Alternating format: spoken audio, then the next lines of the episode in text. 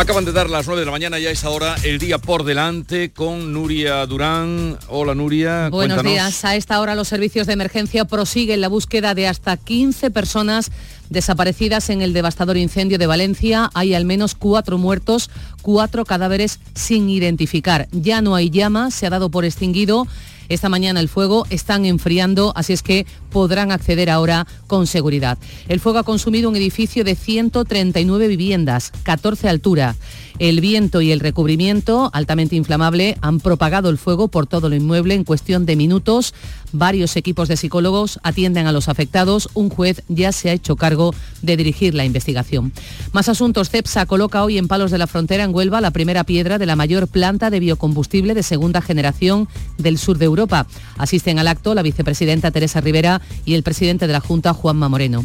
El Partido Popular, lo ha comunicado hace unos minutos, se persona en la causa judicial abierta sobre el presunto cobro de comisiones por la compra de mascarillas durante la pandemia, caso que afecta, entre otros, a Coldo García, el que fue asesor del exministro socialista José Luis Ábalos. Y los agricultores mantienen hoy su calendario de protesta con actos convocados en las Islas Canarias y en la provincia de León. Se espera el Consejo de Ministros de Agricultura de los 27 del próximo lunes, que será clave. Recordamos además aviso hoy por viento en Almería, Granada, Jaén y Málaga y es aviso por oleaje en todo el litoral oriental. 9, 2 minutos de la mañana y en un momento hablamos con Manuel Gavida, diputado por Cádiz y portavoz de Vox en el Parlamento de Andalucía.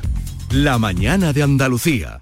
¿En qué capítulo de tu vida estás ahora? ¿Quieres hacer una reforma o cambiar de coche? ¿Tus hijos ya necesitan un ordenador para cada uno? ¿O quizás alguno ya empieza la universidad?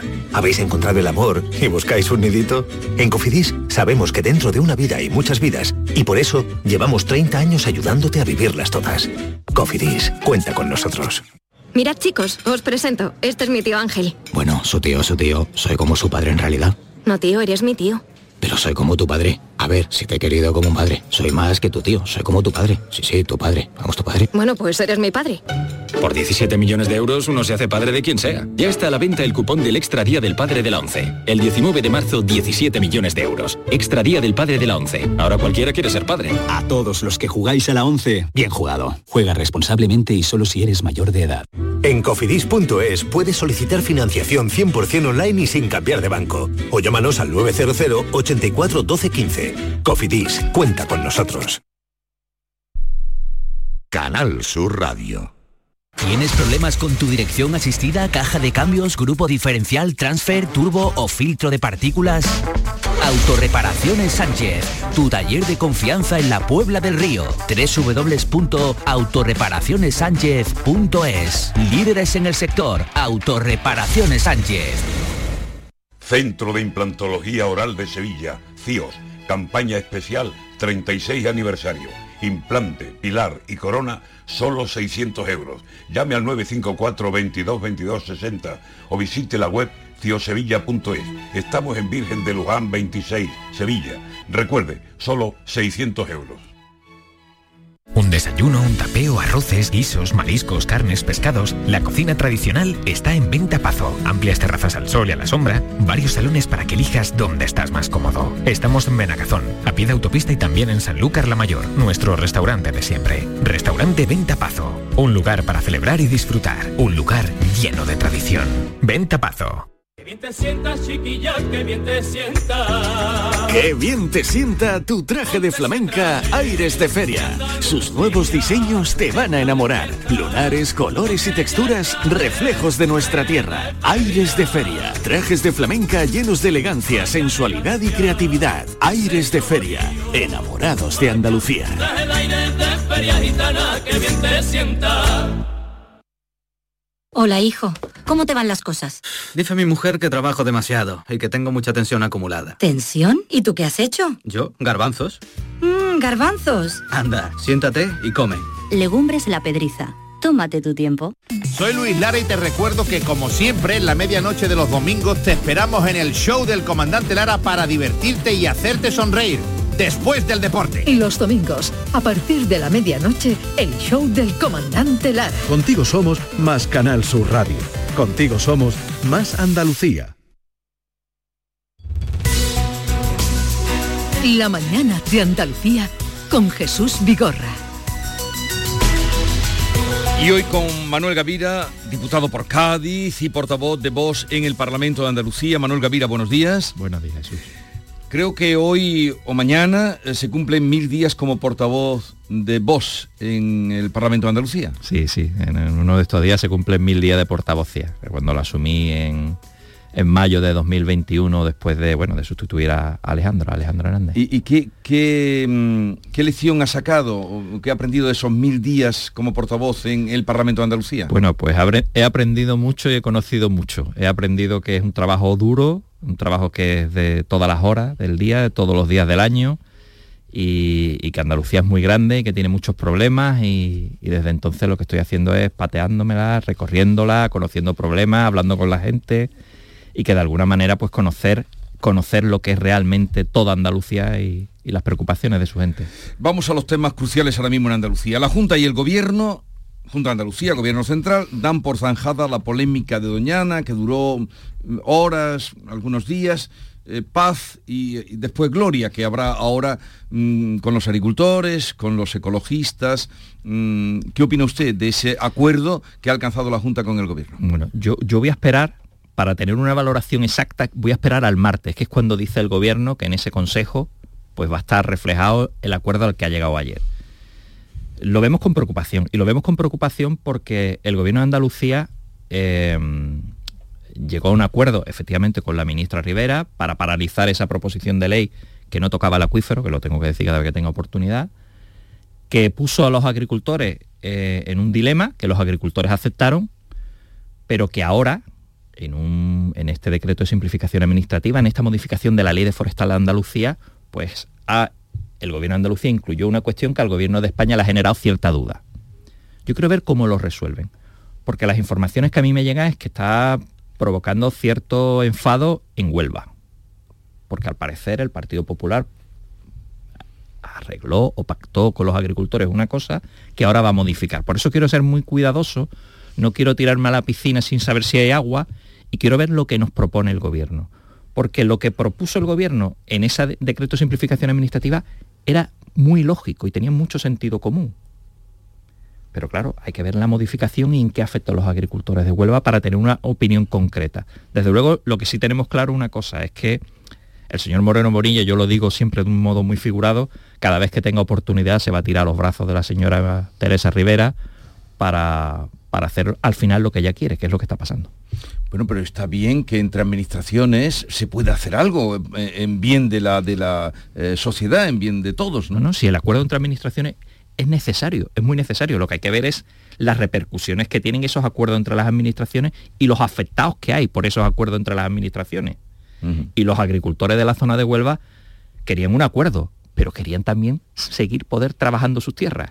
Y eso es lo que no va a poder ser con este acuerdo. Es verdad que es una decisión libre, soberana, independiente que toman los agricultores, pero que su intención no era llegar a un acuerdo y que le pagasen una determinada cantidad. Su intención era seguir trabajando.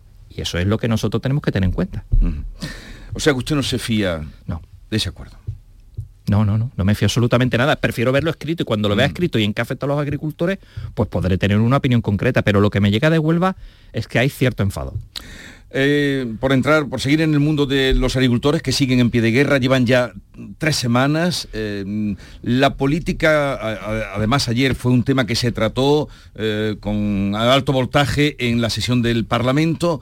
¿En qué posición está usted eh, con respecto a las exigencias de los agricultores y de eh, cómo eh, lo que se les está dando o lo que se les está concediendo desde el gobierno de Andalucía y de, que es el nuestro y desde el gobierno central? Bueno, a ver, nosotros compartimos evidentemente todas, todas las exigencias que tienen los agricultores y ahora las detallo muy rápidamente. ¿Qué quieren los agricultores? Por cierto, agricultores que estaban en la calle antes de que comenzase la pandemia. Yo he estado en una concentración de agricultores en Adamuz en enero de 2020. Esto es muy fácil de comprobar. Ya estaban en la calle. ¿Qué quieren los agricultores? Pues los agricultores lo único que quieren es poder competir libremente, no sufrir la competencia desleal que están sufriendo de los productos de terceros países. Por supuesto, quieren más ayudas porque las ayudas se están reduciendo, les están imponiendo más burocracia y hay que reducir esa burocracia, pero ellos, ellos lo que quieren es, básicamente, es poder competir en condiciones de igualdad con los productos que vienen de fuera y que se les exijan a esos productos que vienen de fuera las mismas condiciones que se les exija a ellos, que es una, condi condición absolutamente lógicas. ¿Qué está pasando? Pues que la Unión Europea, ese pacto verde europeo, lo que hace es permitir que lleguen productos de terceros países, que no se le controle y que por supuesto haya también un fraude en el etiquetado. Y somos andaluces, pero estamos viendo cómo llega, cómo llegan fresas de Marruecos con etiquetas de Huelva. Y vemos cómo llega tomates de Marruecos con unas condiciones que no son las que se les exige, por ejemplo, al tomate de Almería. Y estamos viendo naranjas que llegan de Sudáfrica, mientras los agricultores andaluces pues tiran sus limones, tiran sus naranjas y lo tiran todo. Y esto no puede ser. Y esto es la política de la Unión Europea, patada entre socialistas y populares.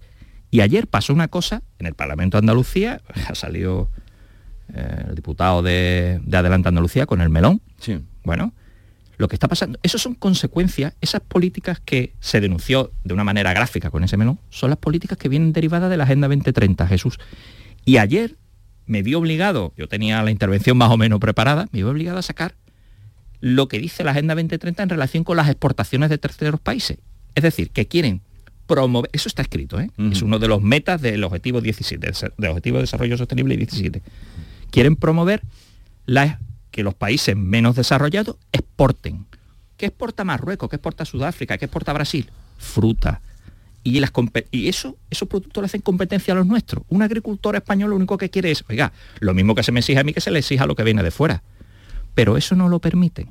Lo que están es condenando al producto, por eso nosotros somos tan insistentes con el tema del Pacto Verde Europeo y la Agenda 2030, porque lo que hacen es arrinconar a nuestros agricultores, que son los que nos han dado de comer cuando estábamos en pandemia. Y eso ya la gente lo tiene que tener claro. Estamos hablando de que está escrito de que se exporte de terceros países eso. ¿A qué? Pues a España, a Europa, y eso produce competencia desleal. Vamos a otro asunto. ¿Qué opina del plan, en un intento, el plan de la Consejería de Salud, que se presentó también esta, esta semana, antes de ayer, en un intento de acabar con la lista de espera que ahora mismo para intervención quirúrgica está en 140.000 y 53.000 eh, se han pasado ya del plazo que se da, el plazo de garantía eh, que suponía que uno se podía ir a operar a un privado y tenía que pagar la Junta. O sea, ¿qué opina de este plan con los millones que se van a poner a la vera? A ver, la posición de Vox es la siguiente. Nosotros no queremos a un andaluz en lista de espera, a ninguno. Y la administración andaluza lo que tiene que hacer es arbitrar los medios para que no esté en lista de espera.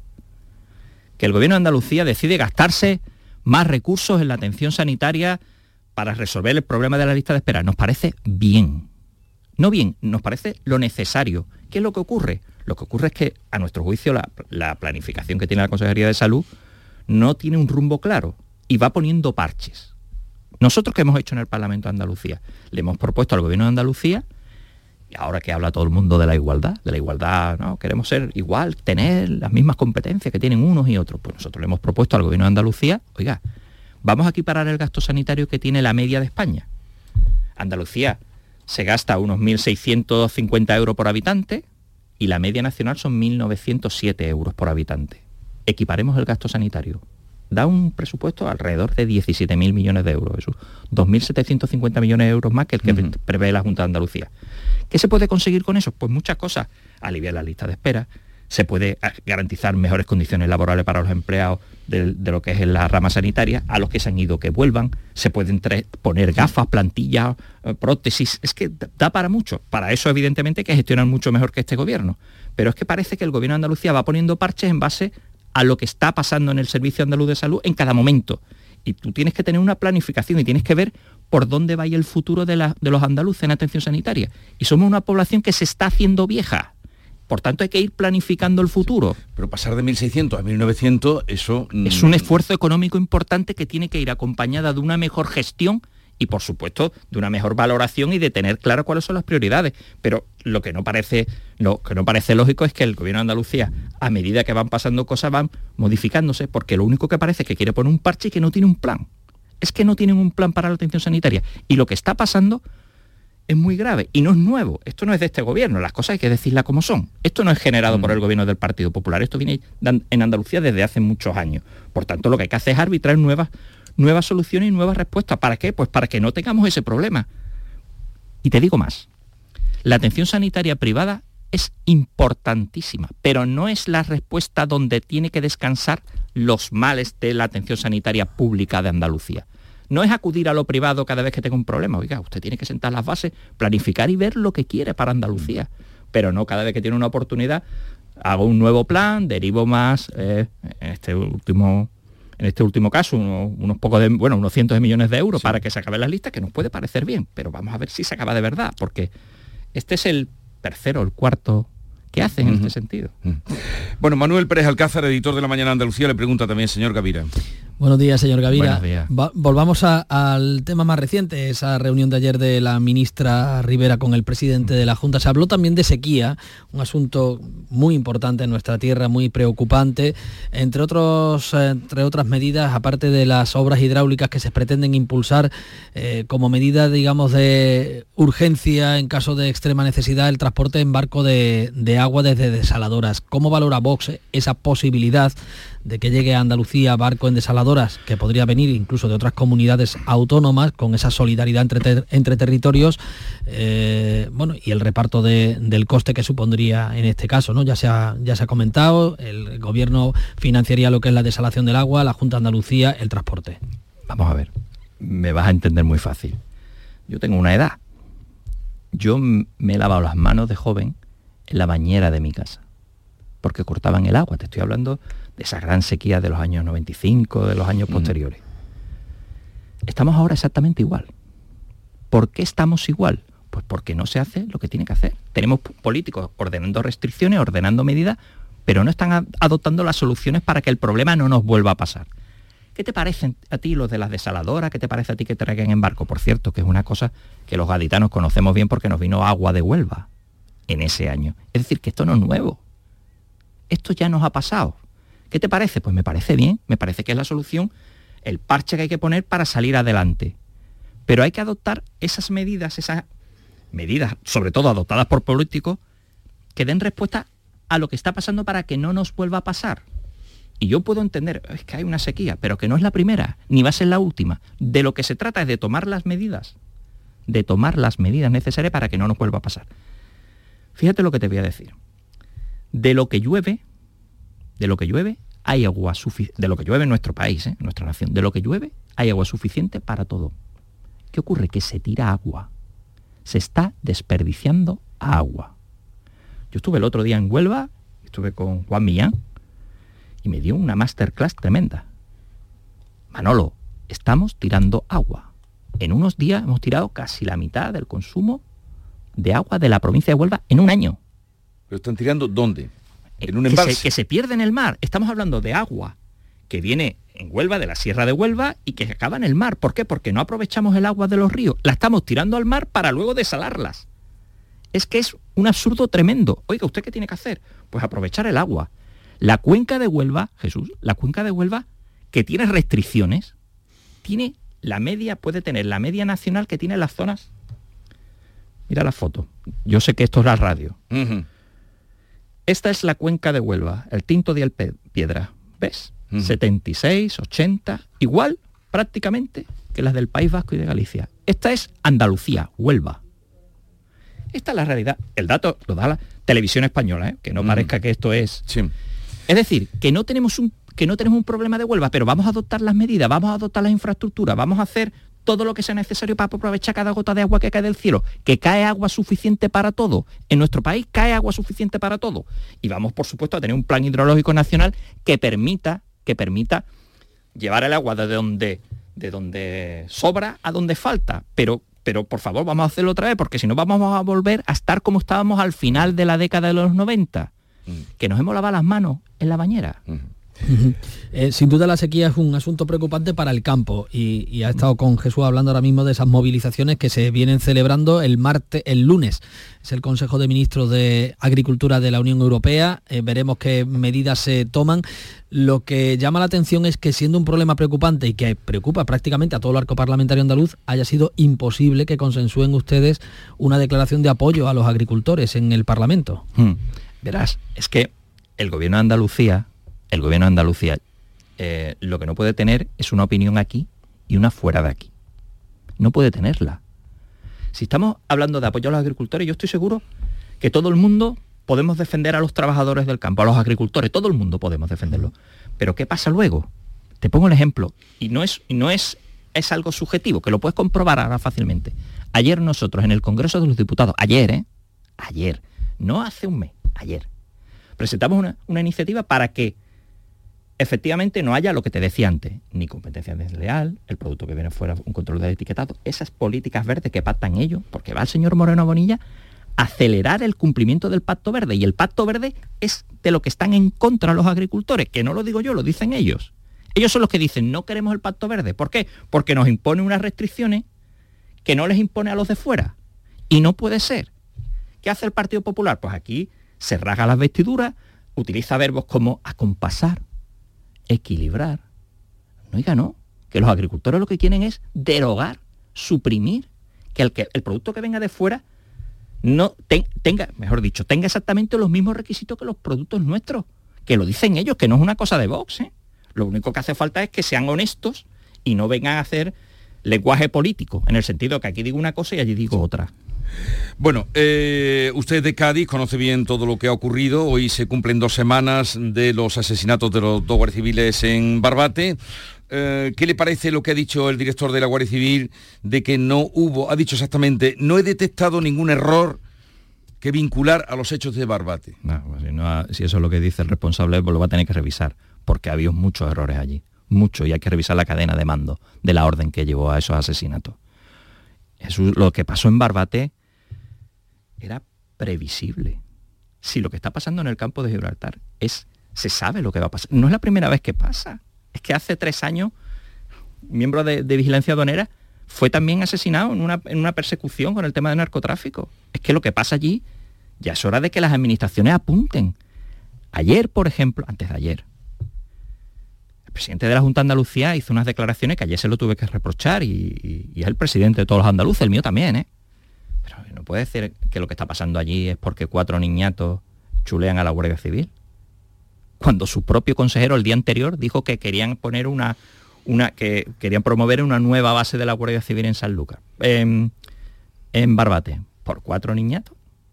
que hay que ser más serio. Lo que pasa allí es un problema que viene de lejos, que viene de años, y no solo es el abandono que sufre la fuerza de cuerpo de seguridad del Estado, que también lo que pasa en el campo de Gibraltar está fuera de toda duda. Estamos hablando de todo, de todo. De problemas con la atención sanitaria, de problemas con la educación, de problemas que son, que son los españoles que tienen menor esperanza de vida, los de la línea. Exclusión, miseria, barrios más pobres. Que pasa allí no es solo que es que tienen abandonado a la, Guardia Civil y a la Policía Nacional. Lo que, allí hay un problema estructural y las administraciones no miran. Yo ayer se lo dije al señor Moreno, usted hace cuatro años vino con un plan, el plan Marshall, que le decía yo, por el tema del Brexit, que tocaba todos los aspectos, educación, salud, empleo, y allí sigue habiendo lo que había antes. ¿eh? O sea, que, esto no es, solo, no es solo eso. Pero que el señor de la Guardia Civil diga eso, pues a mí me parece que tiene que mirar mejor la cadena de mando y mirar las órdenes, porque lo de allí era previsible y va a seguir pasando. ¿eh? Yo no tengo una bola de cristal pero va a seguir pasando si no toman las medidas, porque es que ya nos ha pasado, y no nos ha pasado una vez, ni dos, ni tres. ¿Le ve usted hablando como un político, casi un político de izquierdas? No, no, ¿por qué? En todo lo que está ¿Por comentando. Qué? si me va a decir que defender a los agricultores de izquierda cuando son ellos los que... No, no, no, digo por todo lo que está usted argumentando, que, le hablo, digo como izquierda, porque sería el extremo, por, la, por las maneras que está usted no, no, no, no, no, eh, argumentando. Pero, pero pues este discurso es el discurso de Vox. ¿En Andalucía? No, no, no, en Andalucía y en España. O sea, la lucha... La lucha contra la competencia desleal es una lucha nacional de siempre. La lucha por defender eh, la fuerza y cuerpo de seguridad del Estado, que tenga los medios materiales y humanos, una lucha de Vox desde el principio. Es que Vox es eso. Hombre, a lo mejor, fíjate que me ha llamado el señor Moreno Bonilla, tú también ahora, Jesús, me ha llamado socialista, comunista, eh, oportunista. No, no, yo no he dicho socialista. Me ha, llamado de, me, ha llamado de, me ha llamado de todo. me ha llamado de todo. ya veo que vamos. ¿Usted es el que manda en voz en Andalucía? Sí. Vale pues le deseo lo mejor.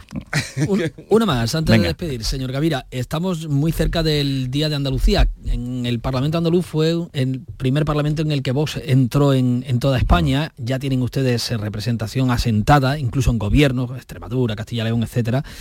Eh, ¿Estarán ustedes el Día de Andalucía en los actos institucionales o, o no? Nosotros normalmente lo que venimos haciendo, este año no va a ser la excepción, va a haber una, representación institucional, en este caso nuestra compañera Mercedes Rodríguez, diputada de Almería de Ubrique, Cádiz, eh, que es la que normalmente suele, suele asistir por respeto a la institución a esto. Nosotros, y lo tengo que decir, lo tengo que decir abiertamente, eh, a ver, el Estado autonómico puede ser un buen intento en el año 78, no voy a decir que no, responde a una buena intención, pero es que después se ha demostrado que es una fuente de desigualdades, una fuente de desigualdades entre españoles, y nosotros eso no lo podemos, no lo podemos admitir.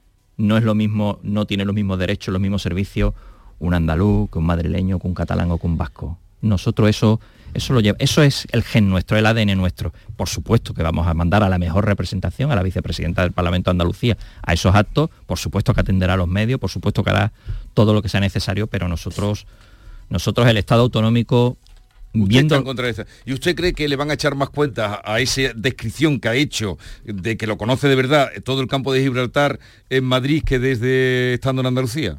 No, no, te, entiendo. No, Hombre, que ha dicho usted que el Estado autonómico no lo quieren. es, que, es, una fuente de desigualdad. Es una fuente, de desigualdad. Y yo le pregunto, ¿y usted cree que desde Madrid le van a echar más cuenta al campo de Gibraltar que ha descrito que desde no, Andalucía? No, es que la administración tiene que ser cercana al ciudadano y las medidas se tienen que tomar cercana a los ciudadanos, pero lo que no puede ser, lo que no puede ser es que, y ayer, cito ayer, ¿eh? al señor Moreno Bonilla, hablaba de, es que está los ayuntamientos, las mancomunidades, las diputaciones, la Junta de Andalucía, después está mm, el Estado, Europa. Es que hay una amalgama de administraciones. Pues claro que hay una amalgama de administraciones, pues claro que sí. Pero en vez de simplificarla, en vez de reducirla, en vez de tener la toma de decisiones cerca del ciudadano, pues lo que hacemos es cada vez vamos creando cada vez vamos creando más administraciones. Bueno, Manuel Gavira, diputado por Cádiz, portavoz de Vox en el Parlamento de Andalucía, mil días como portavoz de Vox y gracias por la visita. Y nada, nos seguiremos viendo, no el día 28, yo creí que lo iba a ver el día 28 en el Parlamento, pero ya me ha dicho que no. A lo mejor el próximo año. Adiós. Adiós. La mañana de Andalucía con Jesús Vigorra. Busca tu camino,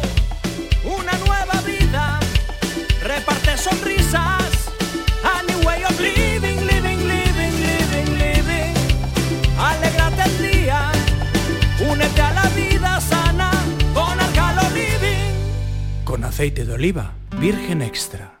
El Parlamento de Andalucía celebra su jornada de puertas abiertas. Con motivo del Día de Andalucía, la Cámara Autonómica te invita a descubrir su riqueza patrimonial, su historia y el funcionamiento del Poder Legislativo andaluz. Sábado 24 de febrero, de 10 de la mañana a 7 de la tarde. Parlamento de Andalucía, la casa de todos, te espera. Canal Sur Radio. Tenemos tu hogar en Sevilla este a un precio único. No dejes pasar la oportunidad y visita el stand de Vía Célere en Welcome Home Sevilla el 23 y 24 de febrero. Aprovecha y conoce también nuestras viviendas en entrenúcleos y mucho más. Descubre tu nuevo hogar en Sevilla con Vía Célere.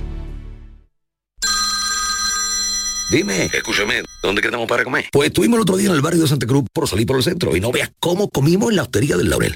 Te voy a dar una pinceladita una chacina en condiciones con un jamón bueno, la ensalada de tronco de bonito espectacular, pescadito frito, pero bien frito, las croquetas caseras del chef. Pero vamos, que lo tengo claro. Dentro de la hostería, tranquilo y bien atendido de sevillanas maneras. pues ya me ha liado. Voy a reservar en el 954 220295, que ya vamos tarde. Recuerda, Hostería del Laurel, Plaza de los Venerables, Barrio de Santa Cruz. Manolo. Te quiero. Y yo a ti, María. Ay, y si tuviera los dientes torcidos, picados, amarillos y me faltaran las paletas, ¿me querrías? No, entonces no. En The Implant llevamos más de 20 años enamorados de tu sonrisa, sea como sea. Por eso este mes te hacemos un 12% de descuento en tu tratamiento para que tu sonrisa enamore. TheImplant.com Si te gustan las pipas, no te puedes olvidar de las pipas reyes por su alta calidad y con sus sabores lo vas a flipar por su amplia y diversa variedad. Pipas reyes, vamos a Si quieres disfrutar de la radio por la tarde, te espero de lunes a viernes a partir de las 4 en Canal Sur Radio. Te ofrezco complicidad, cercanía, risas y buen humor, las historias que pasan en Andalucía actualidad, consejos sobre salud y muchas entrevistas. Cuento contigo. Así es la tarde de Canal Sur Radio con Mario Maldonado Tres horas para disfrutar de la mejor radio hecha en Andalucía. De lunes a viernes desde las 4 de la tarde. Contigo somos más Canal Sur Radio. Contigo somos más Andalucía. La mañana de Andalucía. Bueno, nos queda muy poco tiempo con Ana Cabanillas, Pepe Landi, Javier Rubio. Me gustaría, Pepe, eh, que me dijeras eh, tu parecer sobre las declaraciones del director de la Guardia Civil, que yo mm, por la mañana cuando las leí aquí en, La Vanguardia, estaban en portada, se quedaron asombrados también los tertulianos, no daban crédito. No he detectado ningún error eh, que vincular a los hechos de Barbate. cuesta director general de la Guardia Civil. Sí, de don Leonardo Marcos. Cuesta muchísimo que 15 días después, dos semanas después de que el ministro Marlaska hiciera unas declaraciones parecidas, por cierto, a, 20 metros de, estos estudios de Canal Sur en la comandancia de la Guardia Civil en Cádiz, que está pegada, mm, diciendo que lo, primero, eh, eh, la primera reacción del ministro Marlaska fue hemos tenido cinco grandes años de trabajo en el campo de Gibraltar donde se han alcanzado muchos logros en la lucha contra el narcotráfico. En caliente, después de salir de la capilla ardiente. 15 días después, uno de sus números dos, el director general de, la Guardia Civil, don Leonardo Marcos, viene a decir que no se ha cometido ningún error. Pero bueno, mm, qué nivel de sarcasmo es este, de, crueldad, o bien de, entender que no se han enterado de nada, que no han comprendido nada. O sea, todas eh, las asociaciones de Guardia Civil, todas las asociaciones de las coordinadoras de vecinos de, todas las ciudades de la costa gaditana, porque esto ni, ni mucho menos que centrarlo ni en Barbate ni en, ni en el campo de Gibraltar, están diciendo que la violencia de narcotráfico se ha eh, endurecido como nunca, que se ha vuelto salvaje. Eh, hemos visto por primera vez un crimen, un doble crimen premeditado, un, asesinato que no es fruto de un accidente, en una persecución, sino que es un, acto criminal eh, realizado de, forma, bueno, durante varios segundos. Bueno, me, parece increíble que no sean capaces de asumir su responsabilidad y de decidir que asumir que alguien decidió mal cuando permitió que eh, una lancha mm, Zodiac eh, sin ningún tipo de protección y, con un personal porque dos de las víctimas una de ellas sobre todo no era ni siquiera miembro de uno de los cuerpos que debe combatir el narcotráfico era un, un GEAS que digamos por entendernos de forma coloquial que es un buzo que, está para mm, rescatar y para salvar vidas, que por cierto lo había hecho incluso de narcos a lo largo de, su trayectoria. no ser capaces de admitir ese, ese, que alguien eh, se equivocó al decir, hoy no, podemos, no pueden salir en esas condiciones de inferioridad manifiestas y claras. 15 días después sostenemos esa teoría es que no, no, sé si, si, forma parte de la ignorancia más absoluta o de un cierto tipo de, de, crueldad, de crueldad. Adelante, Ana yo creo que es una falta de respeto eh, a las personas a las que te debes, que son en definitiva los funcionarios, el cuerpo eh, de funcionarios que se juega el tipo y que está ahí al pie del cañón, ¿no? Eh, estoy leyendo las declaraciones, decir, o sea, justificar que se le mandara en un flotador prácticamente a combatir contra el narcotraficante. decía que es que de tierra no se puede movilizar un barco muy grande, ¿no? Por eso le mandaron una, en una lanchita y que se movilizó el medio adecuado a las circunstancias que había en ese momento. Se le olvida decir que en esas circunstancias, a lo mejor es que el ministro del Interior que le puso a él en ese cargo, eh, pues a lo mejor eh, se le había pasado por alto no reparar todos los medios que sí eran adecuados para, para, esa operación, ¿no? Pero claro, es que este, eh, esta persona, el director de la Guardia Civil, que por cierto las asociaciones de la Guardia Civil han estado muy enfadadas porque este señor es que ha estado sin pronunciarse, o sea, pasaba los días allí, Marlaska, bueno, algo dijo, este señor desaparecido, claro, a este le pusieron, todos lo recordamos, cuando quitaron a Mercedes González porque la metieron en la lista del PSOE, Mercedes González, a la que habían puesto, que duró dos meses como directora de la Guardia Civil, porque había dimitido la anterior, que era María Gámez, dimitió porque su marido estaba investigado y, en fin, y, estaba aquello, no estaba claro, ¿no? Pero claro, si, si, si Marlaska se dedica a colocar ahí a personas del Partido Socialista para después lanzar la candidatura o para que sean de su extrema confianza, lo que nos encontramos es que todo estaba bien, ¿no? Pues mire, no, a lo mejor hay alguna responsabilidad de interior de su jefe, de la persona que le ha puesto ahí, eh, y a lo mejor no estaría mal reconocerlo ya por respeto y por decencia, porque es que ha habido dos muertos, que es que no estamos hablando aquí de que haya sido un susto. Bueno, Javier. eh, Nada, nada sobre lo que han apuntado los compañeros. Mm, Quiero creer que ha sido un lapsus y que mm, no mm, estaba calibrando lo que estaba diciendo. Quiero creer. Porque de otra manera no se no- no entiende. hay quien lo o sea, entienda. o Oye, sea, manda eh, una lanchita contra dos fuera borda No, no, o seis era- fuera eran los borda. medios adecuados, los medios adecuados a las circunstancias. circunstancias. Claro, es que si no tienes otra cosa, pues... Es que es una manera de pero- justificar la pero es que de medios. para que la amenaza está bien. y la amenaza del brazo de la ley, que es la fuerza de seguridad, sea creíble, tiene que tener proporción en los medios con los que está usando. Bueno, tenemos que dejarlo aquí y Javier, hoy se cumplen dos años o mañana, no lo sé, de la guerra de Ucrania. Eh, el 24, ¿no? ¿Mañana? Ah, claro, hoy es 23, sí, sí, perdón. No, qué, qué- qué- qué Bueno, pronto, y- qué ausencia, qué pronto nos hemos olvidado de todo eso. Sí, sí, sí, sí. Y, y no pintan bien las cosas para Ucrania, ¿eh? Mm. No pintan bien.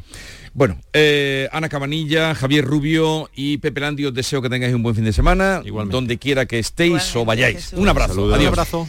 La mañana de Andalucía.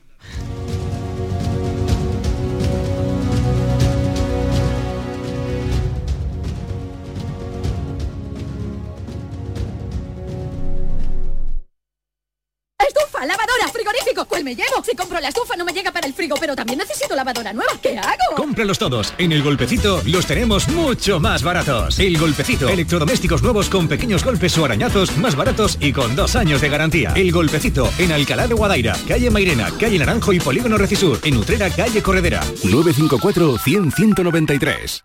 ¿Tienes problemas con tu dirección asistida, caja de cambios, grupo diferencial, transfer, turbo o filtro de partículas? Autorreparaciones Sánchez, tu taller de confianza en la Puebla del Río. www.autorreparacionessánchez.es Líderes en el sector, Autorreparaciones Sánchez. Que bien te sientas, chiquilla, que bien te sientas. Qué bien te sienta tu traje de flamenca Aires de Feria. Sus nuevos diseños te van a enamorar. Lunares, colores y texturas, reflejos de nuestra tierra. Aires de Feria. Trajes de flamenca llenos de elegancia, sensualidad y creatividad. Aires de Feria. Enamorados de Andalucía. Traje de de feria gitana, que bien te sienta. Un desayuno, un tapeo, arroces, guisos, mariscos, carnes, pescados. La cocina tradicional está en Venta Pazo. Amplias terrazas al sol y a la sombra. Varios salones para que elijas dónde estás más cómodo. Estamos en Benagazón, a pie de autopista y también en Sanlúcar la Mayor, nuestro restaurante de siempre. Restaurante Venta Pazo. Un lugar para celebrar y disfrutar. Un lugar lleno de tradición. Venta Pazo. Van a dar las 10 de la mañana y ya están abiertos nuestros concesionarios Kia. Si no está en Kia, es que no existe.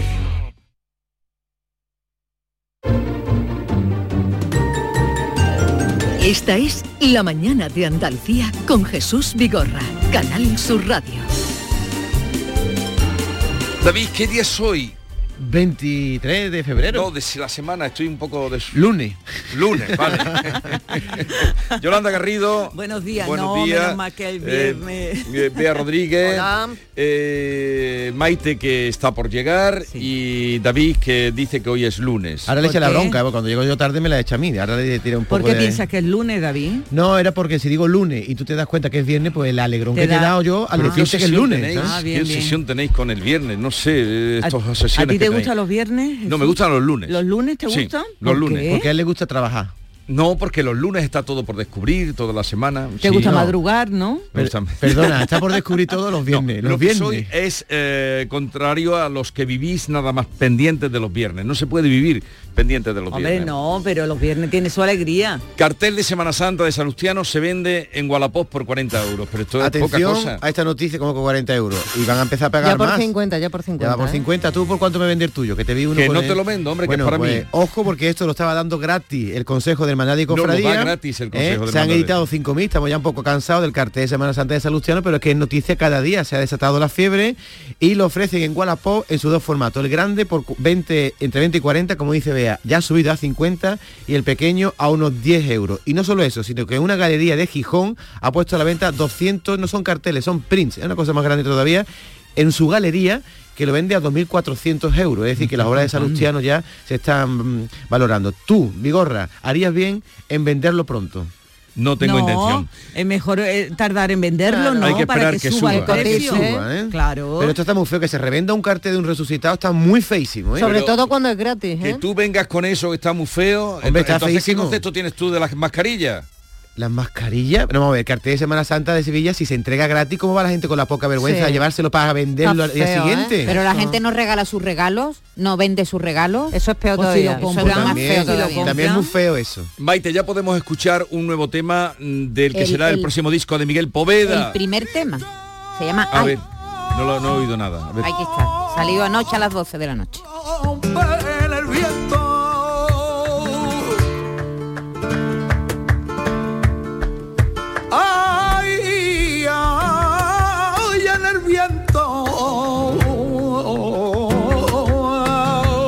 Canta todo, todo Lorca. Sí, sí. Del poema del Cantejondo. El, el álbum se va a llamar así, Poema del Cantejondo.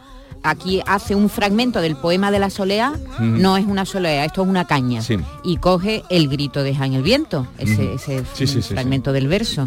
Eh, está com- acompañado del guitarrista gaditano Jesús Guerrero. Está encantado con el disco, creo que le está quedando precioso.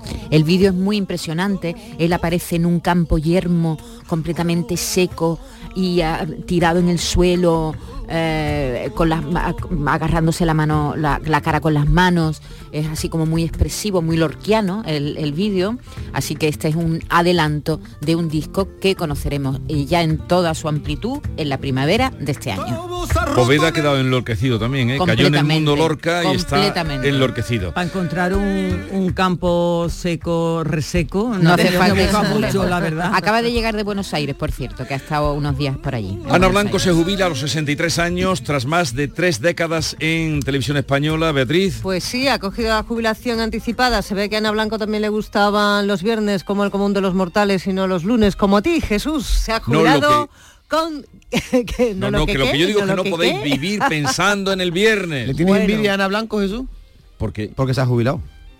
Pero qué Co- más joven que tú. Pero qué pesado Hombre, eres. que No, tiene- yo soy que tiene, como que- sesen- te tiene 63 Pero años. yo no tengo todavía esa edad de jubilarme. tiene 50, Dale, vea. 56. Ana, Ana Blanco, pues en la retina de todo el mundo y quedará para los anales de la historia de la televisión, más de tres décadas al frente eh, de los eh, telediarios. eh, mañana, sábado, la vamos a ver por, por última vez en la tele, eh, presentando el lugar El- donde el está ahora, semanal, en el informe, semanal, y ya el día 29 se hace efectiva la jubilación anticipada. Rigor, profesionalidad como ninguna. Una mujer que presentando telediario le gustaba a todo el mundo, independientemente de fuera de izquierda o fuera de derecha, porque era la objetividad Correcta, y la corrección Me encantaba mí, me encanta. Y bueno, pues eh, compañeros suyos como eh, Carlos Franganillo, pues se, se han deshecho en como no podía ser de otra manera. eh, con respecto a ella, no sé si, lo sabíais, que Ana Blanco comenzó en la radio, comenzó presentando los 40 principales en Bilbao. ¿eh? Mm. Esto es un guiñito para los presentadores de la radio fórmula, muchas veces tan mal mirados y denostados por la profesión, y para que vean, eh, están muy bien esos comienzos y donde se puede llegar teniendo talento y sobre todo una cosa muy importante que hay que tener en esta profesión, eh, además de profesionalidad, humildad.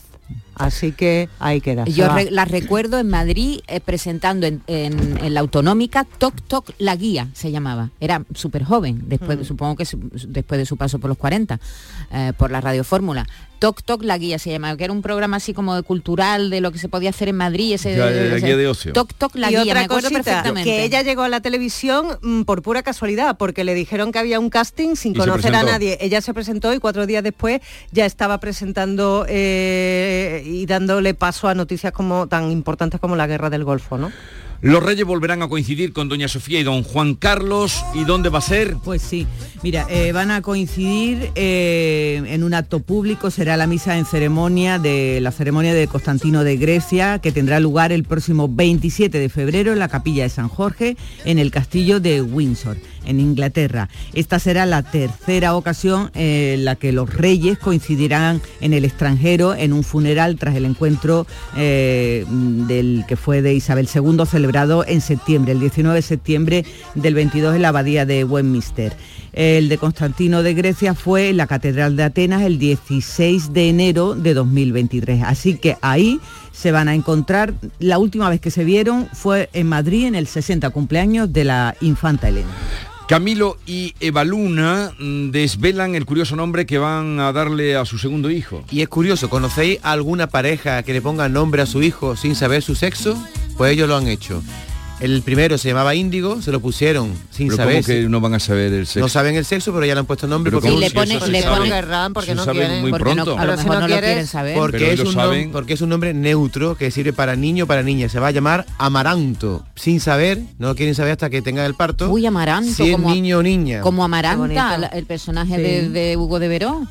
Se Amaranta. llamaba Amaranta, que era una niña Amaranta- maltratada, Sí. acuérdate. Amaranta Barili, la hija de ¿Sabes qué significa- sabes qué No, significa, esa es no? Ayanta. Ayanta. Ayanta. Amaranto. Ya, hay otra Amaranta por ahí. Amaranta es La- un personaje de los 100 años de soledad, ¿no? Amaranta, claro. Vigora, ¿tú sabes griego? ¿Diste griego en el instituto? sí. ¿Qué significa amaratos? Venga, No te- lo sé, pero no me No, acuerdo. ¿cómo que Yo no? llegué- Tienes que tenía- saberlo. Tenía 15 años cuando di griego, Bueno, en a- quinto ama- de bachiller. Te perdono. Amarato significa inmarcesible, una flor que tiene larga duración o se marchita más lento que otras. Ese es el nombre que le han puesto amaranto a lo que sea, niño o niña, se lo han Pues, puesto ya. A mí no me parece bien, porque después le pone un, ni- un nombre así y va penando el niño con Pobre el nombre. niño Amaratos, eh, en- eh, en Amarato. eh, No le queda nada que pasar a ese en el no, colegio. No me parece. Índigo y amaranto, se llaman los dos niños. Oye, eh. Gloria Trevi se convierte en zorra.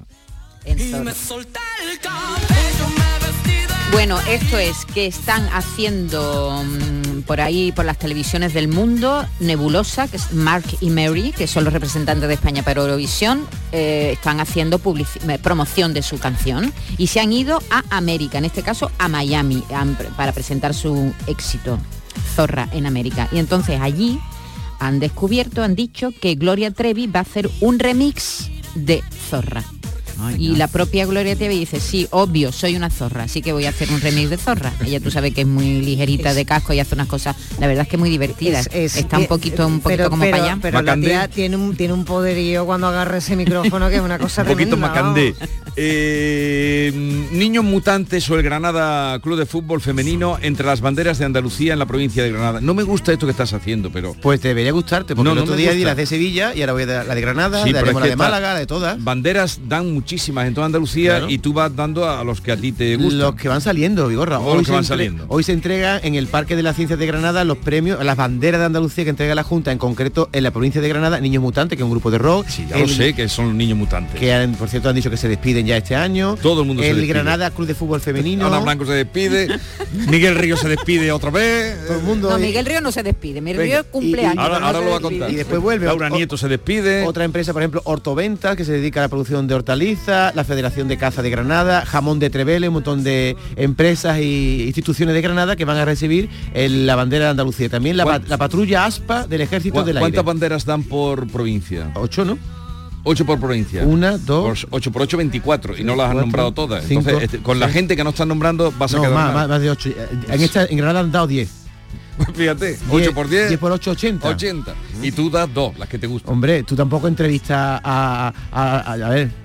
Y salen 10 libros, tú aquí entrevistas a los 10 escritores o al que es más destacado. A Miguel Ángel Revilla. Y los otros no lo entrevistas. Eh, mm, cuatro ban- bandas emblemáticas de Granada arroparán a Miguel Ríos en un concierto por su 80 cumpleaños. ¿Cuándo va a ser? Qué pedazo de concierto va a ser ese, Pues va a sí. ser para no perdérselo. Pues tendrá lugar el 8 de junio en la Plaza de Toros de Granada, lleva por título Granada All Stars y está muy bien puesto el título porque son grandes estrellas del círculo popero granadino eh, los que van a estar ahí arropando a Miguel Ríos en su 80 cumpleaños. Los Ángeles 091, Lagartija Nick y Niños Mutantes. Eh, una década prácticamente podría representar cada uno de estos grupos, ¿verdad? Y Miguel Río, que se ha llevado unas pocas de carrera, pues imaginaros, ahí estarán, dependiendo de la década, las canciones de cada década, pues por ejemplo, en la más anterior estarán Los Ángeles con Miguel Río, en la siguiente estarán en los och- 90 los Lagartija Nix, ya en los 2000 los Niños Mutantes, y va a ser para no perdérselo. El evento está dentro de otro que lleva por título Weekend and Ríos y que se va a desarrollar durante todo el fin de semana, del 6 al 8 de junio. Y para este conciertazo las entradas ya están a la venta. El Vaticano quita el polvo polvo, quitando el polvo en el Vaticano. Así limpia. A 250 años en... eh, Pero que llevan 250 años Polvo acumulado durante Sí, limpia. 250 años. Tú imagínate Qué- la capa Qué polvareda, qué la polvareda. capa de Qué- polvo ¿Pero que dónde? tiene que. ¿Dónde? Que le anda al plumero Bueno, al Papa Francisco para- que lo cuente. Ve, lo o voy a sea, contar. Ha empezado a quitar el polvo, empezó el miércoles, sí. y- pero todavía les queda 10 meses, van hasta quitando el polvo, imagínate, el polvo. que está ahí.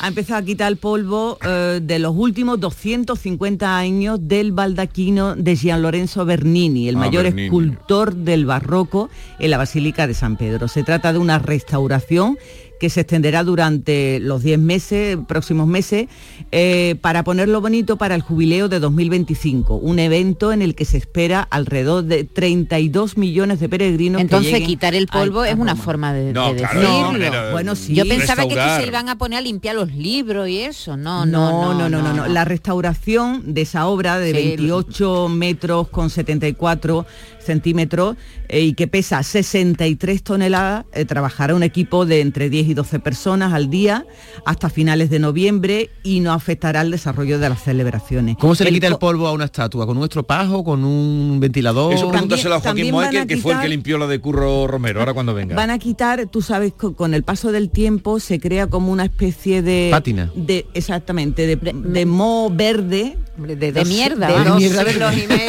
van ahí a... De merda, eh, las columnas salomónicas esas que ven ustedes Sí, tan potentes, eso es lo que, lo que van a limpiar. Sí, sí. Eh, que llevan 250 años sin limpiarla. Es la, la noticia. Nos quedamos en Italia. Y Kiara Ferragni Fernández ponen fin a su matrimonio. No, Fernández no, Vigora, lee bien, ¿qué te pasa Aquí la pone vista? Fernández abreviado, ¿no? Ah, No, Fede es un- es un Yo creí que- rapero. yo creí que había puesto Fedez abreviado. ¿Por qué me pones esto? Porque no, no sabe ni quién es. ¿Quién No es sé Fede? quién es Fede. ¿Quién no es sé para qué me da yo paso. tampoco, David. Pues entonces, ¿Quién ¿por es Fede? Pues Pues entonces venga. pregúntame. Cuéntalo, cuéntalo. Entonces, Vigorra, tú- perdona. tú me dices entonces- mi titular, yo te No, pregunto otra eh, vez. Pero entonces, arréglamelo bien. David, Dime, Vigorra. ¿quién es Fedez? Pues el marido de Chiara Ferragni, la famosa influencer que se han separado tras cinco años de matrimonio y dos hijos. Es un famoso rapero, se enamoraron y bueno, tiene una vida muy bonita. Esta chica es de las más famosas influencers del mundo, es guapísima, alta, metro ochenta, rubia, y él es un rapero italiano, se casaron y él se ha ido de la casa. Y atención a las razones por las que la revista Vanity dice que se han escapado, se han divorciado. El punto de inflexión en la pareja ha sido la situación complicada que está viviendo Chiara con sus negocios, ya que cuando el cantante estuvo enfermo, ella estuvo ahí a su lado. Y ahora, cuando las cosas se han complicado para ella, según fuente cercana, el rapero ha sido menos generoso y no ha estado a su lado. Así que ha cogido, se ha ido, Mamarrachi. y Mamarrachi, y los niños ahora... Kiara se ¿Vosotros sabéis llama... quién es Kiara, claro. Kiara. Kiara es la, la hija del Rey León, ¿no? Yo es que como no Sí, sé quiénes sí. son ninguno de los dos, francamente la noticia no me importa nada, David. Francamente. Pues a mí mucho, porque Chiara Ferragni es una chica, es es más, fue el que- la que inventó el concepto de influencer hace 15 años, fue de- Toma de, la primera. Y bueno, es famosísima, vive de esto y ahora pues las cosas no le van bien. Él es mucho más bajito que ella, me ha llamado la atención que ponen fotos en el cuarto de baño, ella en braguita, ¿eh? Oye, En ¿tú el cuarto de baño. él se apoya en su pecho. El otro día. David, el otro día leí un artículo diciendo que es una tendencia ahora que antes era impensable tú ver a Sí. parejas, eh, ellas mucho más altas que ellos, y ahora hay como una nueva generación de gente que eso no le importa. Y entonces ponían algunos ejemplos, Ah. por ejemplo, Rosalía con su nuevo novio, con el actor que es más, bastante más Es más chiquitito bajito, que ¿no? ella. Y, A Ángel pero- Cristo nunca le importó. ni a Ángel Bárbara Cristo y Rey a Bárbara tampoco, Rey. vamos. ¿quién se pero era de los pocos, llamaba la atención esa diferencia de Y aquel estatura que tan vino, grande. aquel que vino aquí que nos enseñó Sí. la foto de su chica. Ah, el Para ecuator- los- uno- un peruano, ¿no? Sí. Enzo, ¿no se llamaba como era? Sí, sí. Sí, Que nos enseñó la foto de la Miss. y estaba él orgullosísimo, le enseñó la foto y le sacaba, vamos. Claro, Sí, sí, sí. pero ¿quién, quién se va a fijar de lo que te tienes que fijar? Como sea la persona, no si es más bajo o es más No, pero- alto, Holanda, ¿no? pero, hace unos años Mi a los madre- hombres no, no, a los hombres no les gustaba que sus parejas fueran más altas. Había un complejo. Mi madre era más alta Acuérdate, que mi padre. Nicole Kidman eh, y, y Tom Cruise, Tom Cruise se ponía los zapatos con alza. Sí, como para- Ángel para un Cristo y- aún así alto. no le llegaba ni Ay, a... aún así no lo llegaba ni al codo. ¿Tú, tú te pones alza, Vigorra, no? Eh, En la, zapatos, pues tú no eres muy alto tampoco, que digamos. Eres Hay que normal, ver, ¿no? hay Me- que ver, la hay media que española. ver. medio, tipo medio. ¿Tú qué mides, Vigorra? Tipo medio. ¿A ti qué te mide la Pero tú altura? crees que a la gente le va a importar lo que yo mido. No, te he preguntado que si tú te pones alza. Vicky Martín Berrocal y el hijo de Carmen Tello y el marqués de la Motilla sorprendidos juntos y acaramelados. Sí, en la portada, están en la portada de las Le voy a revistas pedir 10 a, minutos. a Sarkozy que me dé donde él se... Mira, Sarkozy. alza. Sí, lo más alto. Aquí en que Sevilla. entrevistamos. Claro. Ahí en la calle Feria. Eh, Enrique Solís fue ex de es ex de Tamara Falcó. ¿Qué te parece? No lo sabía yo esto. Que Tamara Falcó había tenido un idilio con Enrique Solís, el hijo de, de Carmen Tello. Ay, yo tampoco. Sí. Eh, Nos- me están escribiendo por aquí ¿Qué de, eh, que es impensable que Beatriz no sepa quién es Kiara.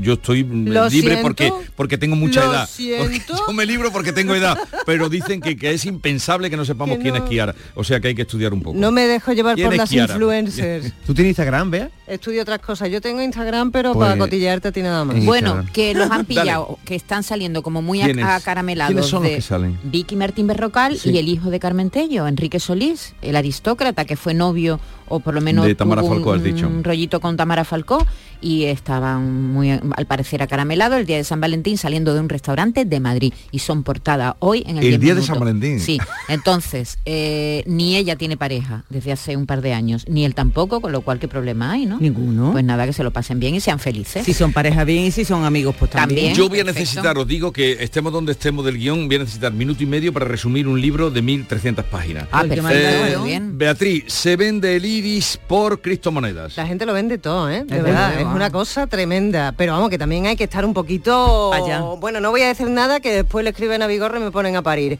Eh, hay sobre todo gente joven que hace cola prácticamente para dejarse escanear el iris a cambio de criptomonedas. Yo la verdad es que alucino porque yo creo que es ser muy inconsciente. Total. Por cuatro duros, como quien viene a decir, o por cuatro criptomonedas, dejar que iba a decir que te secuencien el ADN. No llegamos a tanto, pero casi Es una casi, huella. porque es una huella digital que te pueden hacer muchísimo daño a lo largo del tiempo y sobre todo ahora con todo lo que estamos viendo con respecto a la inteligencia artificial y los fraudes ¿no? que, que ya se están cometiendo. Así que ah, hay que elevar la voz para ah, decirles a estos jóvenes que se ponen a, a que le saquen ¿Y el, el- iris.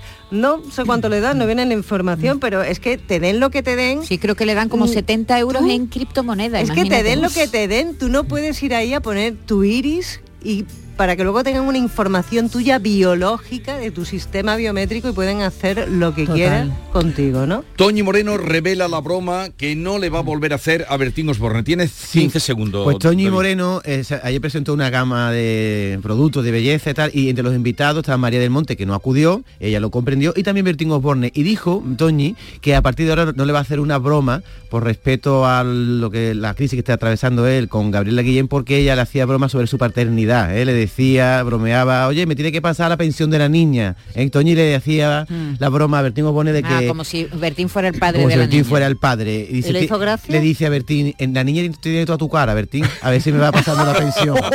Y entonces ha dicho Toñi que ya no Que ya bromea- no va a volver. Ya no bromea con eso porque Bertín está de crisis con su pareja y tal y no. Ella no, no le va a plan. invitar más al programa. Un, un minuto para resumir Venga. un libro de mil, mm, no he dicho 1300, 1032 páginas. ¿Pero has leído de verdad? Libros, ahora te vas a dar cuenta, libros de viaje de Julio Camba, Biblioteca Castro, cuando durante los últimos años de su vida Julio Camba vivía en una habitación del Hotel Palace de Madrid, recibió la visita de un grupo de entusiastas que fueron a informarle de que habían propuesto su ingreso en la Real Academia Española.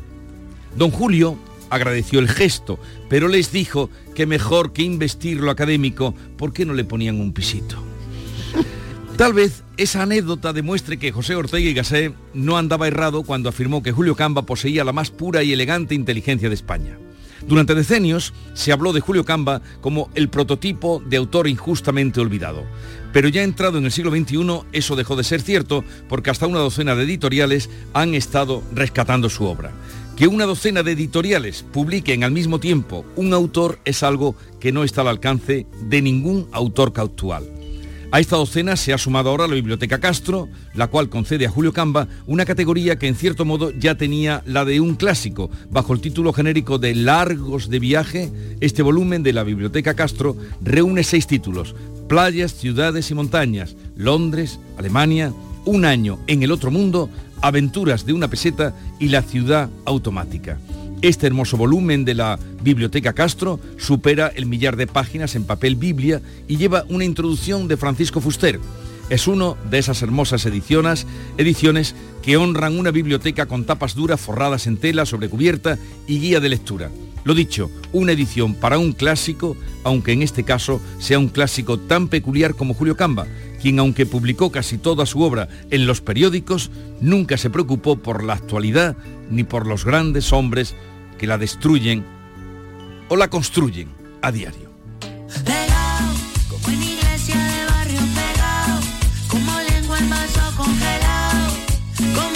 Esto viene por Amaranto. Por Amaranto, Ah. bueno, nada. ¿Qué le vamos a hacer? Amaranto, no me gusta nada. No me gusta. No me gusta. Pobre niña o niño. Es que si es, ¿No? un, ni- si es un niño queda raro. Pero O se lo, puede, Amaranto. que se lo Niña. puede cambiar cuando sea mayor. Y si, no le fuese, gusta. y si niña, amaranta, ¿no? ¿Por Claro. qué? No existe. Amaranto es amaranto, es neutro. Y la pregunta